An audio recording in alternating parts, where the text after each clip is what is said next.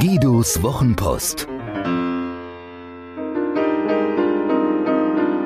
Seine besten Gedanken zu Kommunikation, Inspiration und einem spektakulären Leben.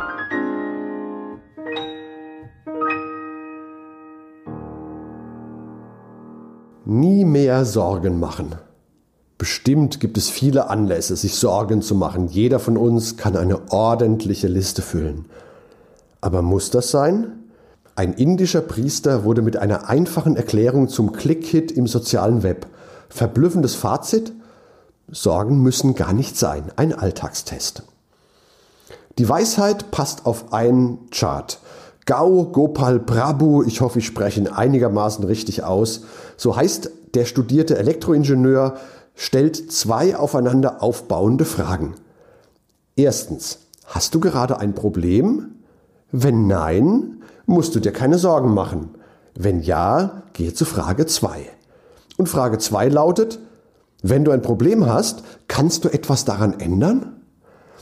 Wenn ja, musst du dir keine Sorgen machen, dann tu's. Wenn nein, dann musst du dir keine Sorgen machen, denn du kannst es nicht ändern. Ist es nicht herrlich? Aus 1001 unvermeidlichen Gründen bin ich also zu spät losgefahren. Ich laufe Gefahr, unpünktlich zum Termin zu kommen. Ein Problem.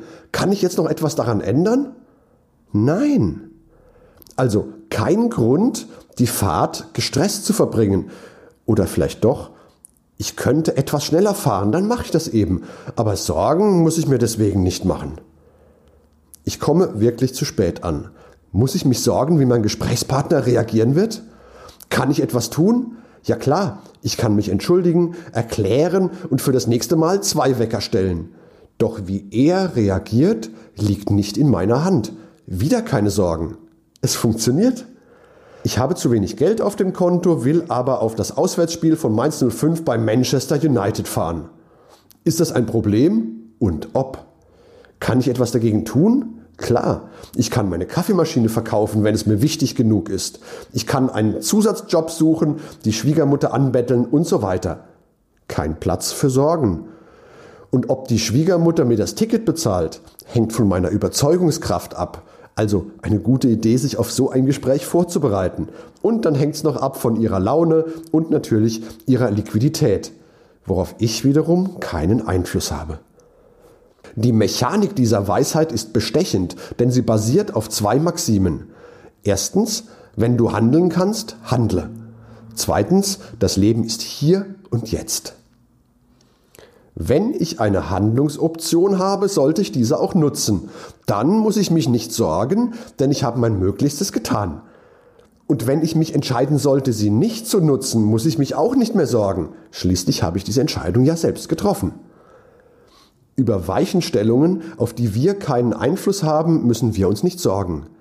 Nehmen wir das Großwetterthema Brexit. Abgesehen davon, dass ich die Hysterie nicht nachvollziehen kann, weil es Jahre dauern wird, bis oder falls dieser Volksentscheid tatsächlich faktisch umgesetzt sein wird, ich kann mir genau überlegen, was diese Veränderung für mich, mein Umfeld bedeutet und darauf reagieren.